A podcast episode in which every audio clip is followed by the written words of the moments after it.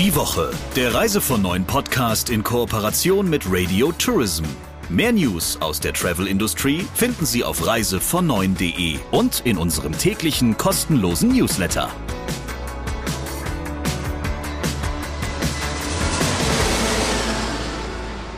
Ja, herzlich willkommen zu einer neuen Ausgabe und das übrigens zum Start perfekt in die Fastenzeit. Lieber Christian, Schmicke, möchte ich hier noch dazu sagen, der Chefredakteur von Reise von Neuen. Jetzt habe ich dich auch ganz vorgestellt, aber ich glaube, man kennt dich ja mittlerweile, oder Christian? Hallo, liebe Sabrina. Naja, und dich auch, die Chefin von Radio Tourism. Also apropos Fastenzeit, machst du das? Ähm, ja, ich habe mich nur noch nicht ganz entscheiden können, worauf ich denn verzichte. Ich, ich könnte ja Intervallfasten machen, so von Mitternacht bis zum nächsten Mittag oder sowas. Ja, das hört sich doch mal gar nicht schlecht an. Wir haben heute eine Dame in diesem Podcast, die die Pandemie dazu genutzt hat, eigentlich mal Tabula Rasa zu machen. Die hat ja keine Fastenzeit dazu gebraucht, sondern tatsächlich gab es bei ihr den Moment, und das passiert ja manchmal im Leben, wo man sich fragt, ist das, was ich tue, eigentlich immer noch das Richtige oder könnte ich etwas anderes viel besser und fühle mich dann auch freier?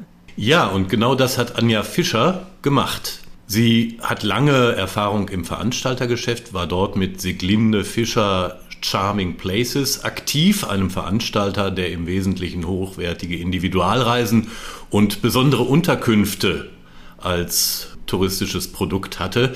Und sie hat tatsächlich im Jahr 2020 im Zuge der Corona-Pandemie den Stecker gezogen und jetzt die Gelegenheit genutzt, ihr Unternehmen ganz neu aufzustellen und mit einem neuen Geschäftsmodell auszustatten. Und was das ist und warum sie jetzt wirklich von dem linken bis zum rechten Ohr strahlen kann, das hören wir jetzt im Talk der Woche. Hallo, Frau Fischer.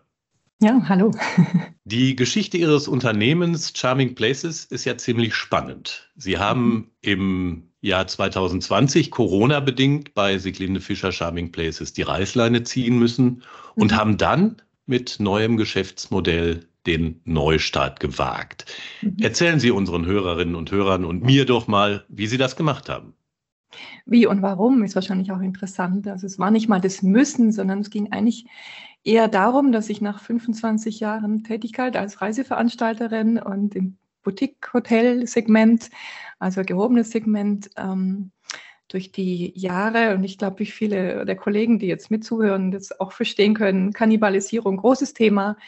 Mhm. Und äh, Corona mich eigentlich dazu gebracht hat, nachzudenken und zu überlegen, wie sind die Perspektiven. Und dann habe ich viel nachgedacht und viel gerechnet und viel in die Zukunft geschaut und eine Entscheidung getroffen. Und die Entscheidung war, das Unternehmen zu schließen, sauber, mhm. und also eine Insolvenz ohne Schulden zu haben, so in dem Sinne quasi, und einen, einen sauberen Neustart zu machen und quasi zurückzukehren zu dem, wo das Ganze gestartet ist mit Silene Fischer, und zwar zu Passion und zur Liebe zum Produkt, zu den Menschen, zu den Destinationen und meinen Fokus darauf zu legen, was wir besonders gut können, ist nämlich darüber zu berichten und schöne Hotels und schöne Orte zu entdecken und die an in der Reichweite oder an meiner Community vorzustellen. Das war so quasi das Geschäfts, die Geschäftsidee, die von Anfang an auch da war. Mhm. Und das macht jetzt das neue Charming Places. Das neue Charming Places ist quasi ähm, losgelöst von jeglichem Veranstaltermodell. Das heißt, wir sind ähm, losgelöst von der Technologie an preisdynamische Preissysteme angebunden zu sein, was mhm. uns ganz oft natürlich auch sehr limitiert hat in der Auswahl, weil es gerade die kleinen, feinen Perlen oft überhaupt nicht die Technologie hatten, Verfügbarkeiten oder Preise ähm, dynamisch zur Verfügung mhm. zu stellen. Auf der anderen Seite hatten sie dann die Zeit, das irgendwo bei bekannten OTAs einzustellen, was dann andere Preismodelle äh, oder andere Preise rauskamen. Und wir im Grunde gratis Marketing gemacht haben für viele Hotels, für die großen OTAs, die mit ähm, dem großen B und dem großen E zum Beispiel anfangen. Mhm. Das heißt, man hat bei uns geschaut, was ist gut, man wusste, wir haben ein tolles Produkt und hat sich dann eventuell auch beraten lassen von meinem sehr kompetenten Team, um dann gegebenenfalls woanders zu buchen. Und das war natürlich das, was da kann man sich drüber ärgern und dann irgendwann mal eine Konsequenz draus ziehen. Und das ist das, was ich gesagt habe. Ändern wir das einfach und machen uns zum Markenbotschafter für Hotels. Mhm. Und äh, so nenne ich das immer. Und wir sind die Botschafter für das Besondere, Markenbotschafter für, für, für besondere Orte, für besondere Gastgeber und stellen die in unsere Community vor und runtergebrochen auf den Business Case, es ist ein Marketing, ähm, eine Marketingplattform für Hotels. Mhm. Ähm, eingebunden in das Kleid eines Reisemagazins. Also es geht um viel mehr als nur um Hotels, es geht um Destinationen, es geht um Lifestyle, es geht um Genuss. Also wir machen Lust auf die Destination und im Zentrum dieses, dieses Online-Reisemagazins ist die Kollektion unserer Charming Places. Und diese Charming Places sind wirklich noch strenger in der Auswahl, äh, als wir früher sind, weil wir einfach ähm, sehr auf, darauf achten, was ist für uns ein Charming Place von der Definition. Und die dürfen in Anführungsstrichen dann bei uns in, in Mitgliedschaft und ähm, mhm. bezahlen dafür eine Marketing-Fee für bestimmte ähm, Marketingpakete, die wir da anbieten. Das heißt also, Ihr Geschäftsmodell ist nicht in erster Linie provisionsbasiert, wie es ja in irgendeiner Weise so ist. Ne? Du, du kriegst vom mhm. Hotel einen Preis, schlägst deine Marge drauf und daraus erwächst ein Endpreis. So ist das bei Ihnen in der Regel nicht, sondern die Unterkünfte bezahlen dafür, dass sie bei Ihnen auf der Plattform und in den Newslettern auftauchen. Richtig. Also wir sind komplett losgelöst von diesem Erfolgsmodell, weil es äh, auf, also nur dann gibt es äh, eine Provision oder fließt Geld zu uns, äh, wenn, wenn, wir, wenn wir eine Buchung abschließen, weil wir eben das losgelöst haben, wenn wir gesagt haben, wir machen eigentlich einen Job, mhm. das ist, was ja auch im Grunde alle Veranstalter machen ähm, und was vielleicht viele Hoteliers auch verkennen. Ähm, mhm das ist, dass man natürlich, ob jetzt ein Kollegen von Studiosus oder Olimar oder der Tour oder TUI, stehen ja für ein bestimmtes Qualitätsmerkmal und sind auch für ihre Kunden und für ihre, für ihre treuen Kunden ja auch eine Qualitätsgarantie. Und ein Hotel, das jetzt äh, bei den Kollegen oder bei uns, auch bei Siglinde Fischer, mit ins Portfolio war, die, das hat man ausgetestet, passt jetzt zu unserer Klientel. Ich weiß es ja von, von den Kollegen. Wir kennen uns ja auch, wie die Einkäufer vorgehen und was wichtig ist.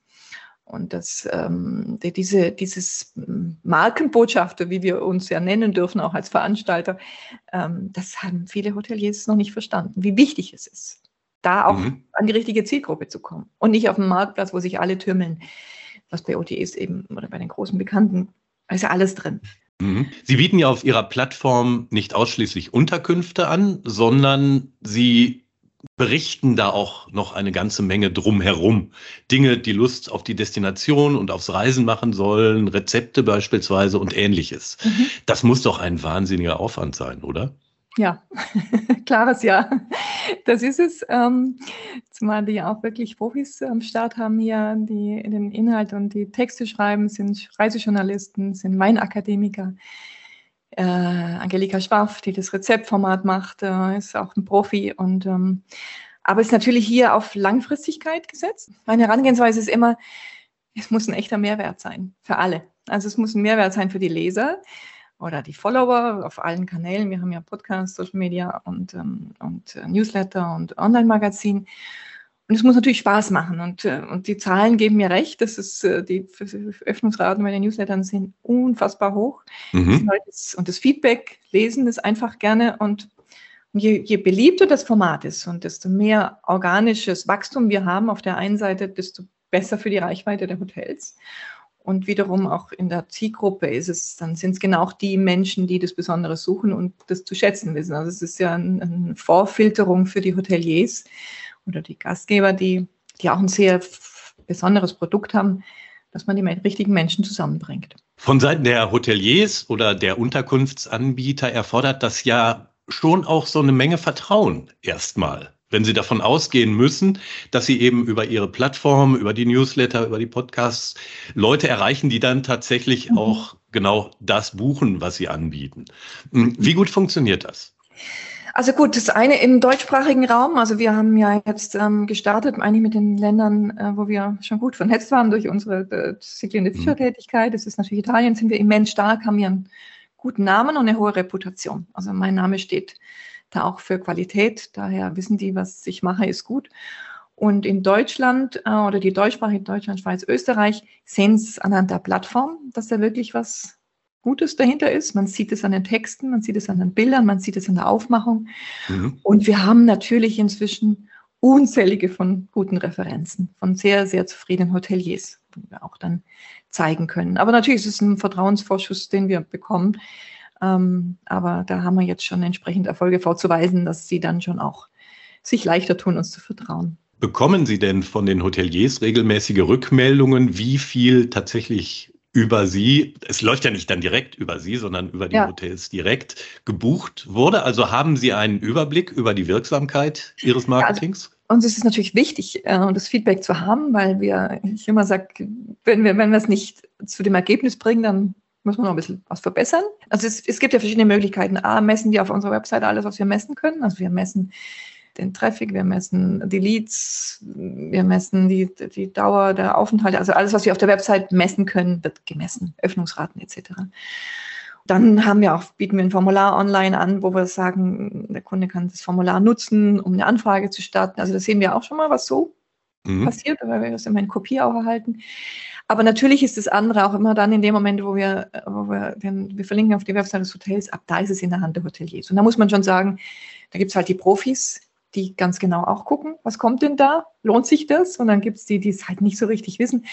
Das ist dann immer wie bei jeder Art von Werbung, auch wenn man Zeitungswerbung macht oder so, ist natürlich immer wichtig, dass der Hotel nachfragt bei jeder Buchung, wo kommst mhm. du denn her, bist du auf uns aufmerksam geworden? Und da haben wir verschiedene, auch da kriegt der äh, zum Beispiel mit dem, mit dem Stichwort Charming Places, kann sich der Leser oder der Follower identifizieren, als dass er von uns kommt und kriegt dann bei einer Buchung ein kleines Goodie direkt. So, so Anreize schaffen wir, um es eben ähm, auch klar zu machen, wo wer von uns kommt. Aber es ist immer noch ein, natürlich ein gewisser Prozentteil, wo wir es gar nicht wissen. Oder es kann auch sein, dass der Kunde über uns oder der Leser über uns aufmerksam wurde und dann tatsächlich bei der OTA bucht. Das kann auch sein. Mhm.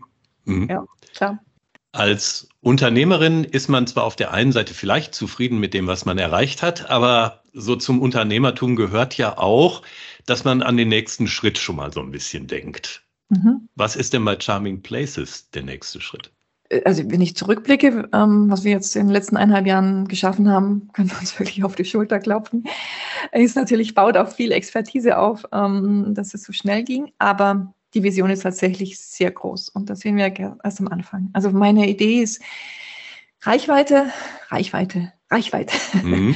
Wie groß das heißt, ist denn Ihre Community aktuell? Also wie viele Community, Empfänger hat beispielsweise der Newsletter? Der Newsletter hat 50.000 Abonnenten, mhm. Öffnungsraten äh, fast 45 Prozent bleiben. Das ist unfassbar. Wir hatten früher schon gute Öffnungsraten, aber jeder, der ein Newsletter verschickt, weiß, wie gut das ist. Dann haben wir Website-Besucher, was wir messen. Dadurch, dass wir so hohe hm, Qualität liefern, liebt uns auch die, lieben uns die Suchmaschinen.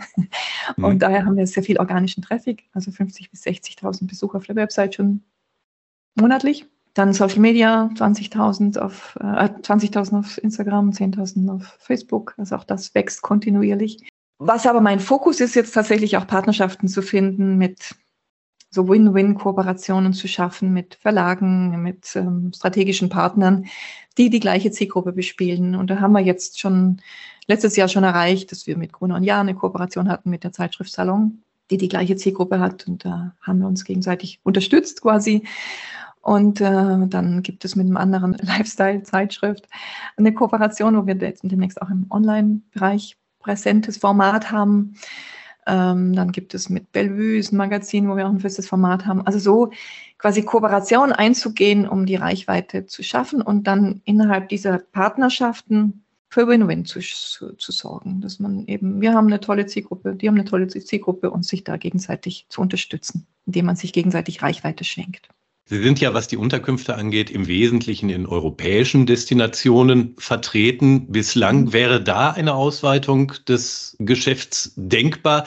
Ich meine, anders als ein Veranstalter können Sie es ja nicht einfach so machen, dass Sie eine Schnittstelle schaffen und dann einstöpseln und dann ist es dran, sondern da mhm. hängt immer eine ganze Menge mehr dran. Wie weit lässt sich das überhaupt ausweiten? Also das ist tatsächlich von Anfang an der feste Plan gewesen, das auszuweiten. Also wir wollen uns jetzt natürlich im, im Zuge der Pandemie war es auch gar nicht aktuell, jetzt mal Ferndestinationen zu gehen.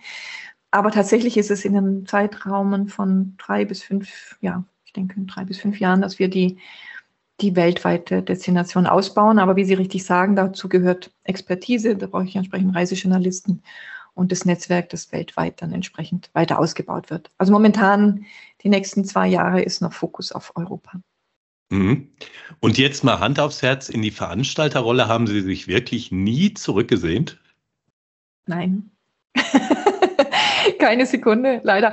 Äh, muss ich das so klar sagen. Das ist, ähm, ja, das ist natürlich, muss, ist der, die Branche hat da vielleicht auch nochmal ein paar Hausaufgaben zu machen, dass das Thema Kannibalisierung nicht dieses, diesen, diese Kraft und Gewalt hat. Ähm, und ähm, daher ist es das, was ich momentan mache, war für mich persönlich der richtige Schritt. Was aber schon mhm. denkbar ist, dass wir, und das habe ich, glaube ich, auch, wir haben schon mal uns unterhalten, ähm, dass ich mir schon vorstellen kann, wieder eine Beratung mit hinten anzuklemmen. Mhm. Ähm, da gibt es verschiedene Überlegungen, da will ich jetzt auch gar nicht so viel verraten, aber da, dass es da schon wieder eine, ein neues Modell gibt, das Beratung mit mit zur Verfügung stellt, aber eben auf einer anderen Basis, als wie man es im klassischen Veranstaltergeschäft kennt. Mhm. Könnten da auch Reisebüros mit dabei sein? Durchaus. Also da ist, sind verschiedene Ideen im, in, in Überlegung. Also ich habe auch jetzt schon äh, Reisebüros, ein paar, mit denen ich zusammenarbeite. Das ist halt Kunden, wo ich wusste, es gibt sehr gute, also sehr relevante Anfragen. Ich werde ja mhm. viel angeschrieben wo ich weiß, da ist jemand, der hat wirklich, braucht Beratung und will auch buchen, äh, reiche ich das entsprechend weiter an, an ein paar Kollegen, die dann entsprechend die Buchung und die Beratung machen. Dann vielleicht noch ein kleiner Blick auf die Branche insgesamt. Sie haben ja gesagt, dieses Thema Kannibalisierung war eigentlich das, was bei Ihnen dann dazu geführt hat, zu sagen, wir müssen irgendwie anders denken und anders an das Thema rangehen. Denn so ähm, arbeiten wir wahnsinnig viel und die Buchungen landen dann möglicherweise irgendwo ganz anders, weil er fünf Euro billiger ist. Mhm. Wie groß ist denn Ihre Zuversicht, dass die Branche irgendwann mal begreift, dass und wie sie gescheite Margen erwirtschaften muss? Ja, gut, das ist, hängt an allen Seiten, ähm, muss man sich einfach überlegen, wo, wo, wie ist die Verantwortung verlagert, ja. Und aus meiner Sicht muss halt irgendwie auch ein bisschen im, im, im Gleichgewicht sein, dass jeder irgendwo auch seinen Teil dazu beiträgt. Und das ist jetzt bedeutet, dass ich kein Freund davon bin, dass man alles auf den Veranstalter zum Beispiel ablagert äh, und dass man, dass man jederzeit kostenlos stornieren kann, wie man möchte und wie man Lust hat.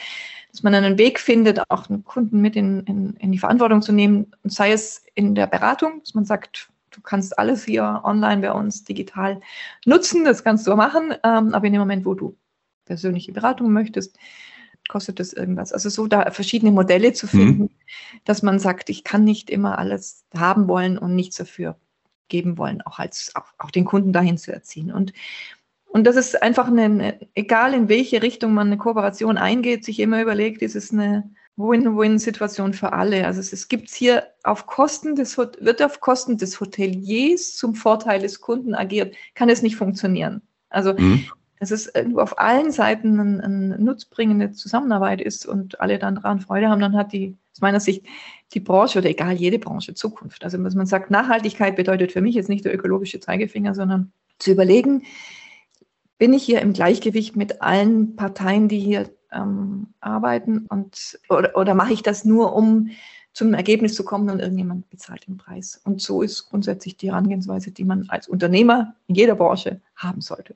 Zwei Punkte habe ich jetzt auf jeden Fall gelernt. Erstens, dass es sehr wichtig ist, zu wissen, wann man sich tatsächlich etwas Neues einfallen lassen muss.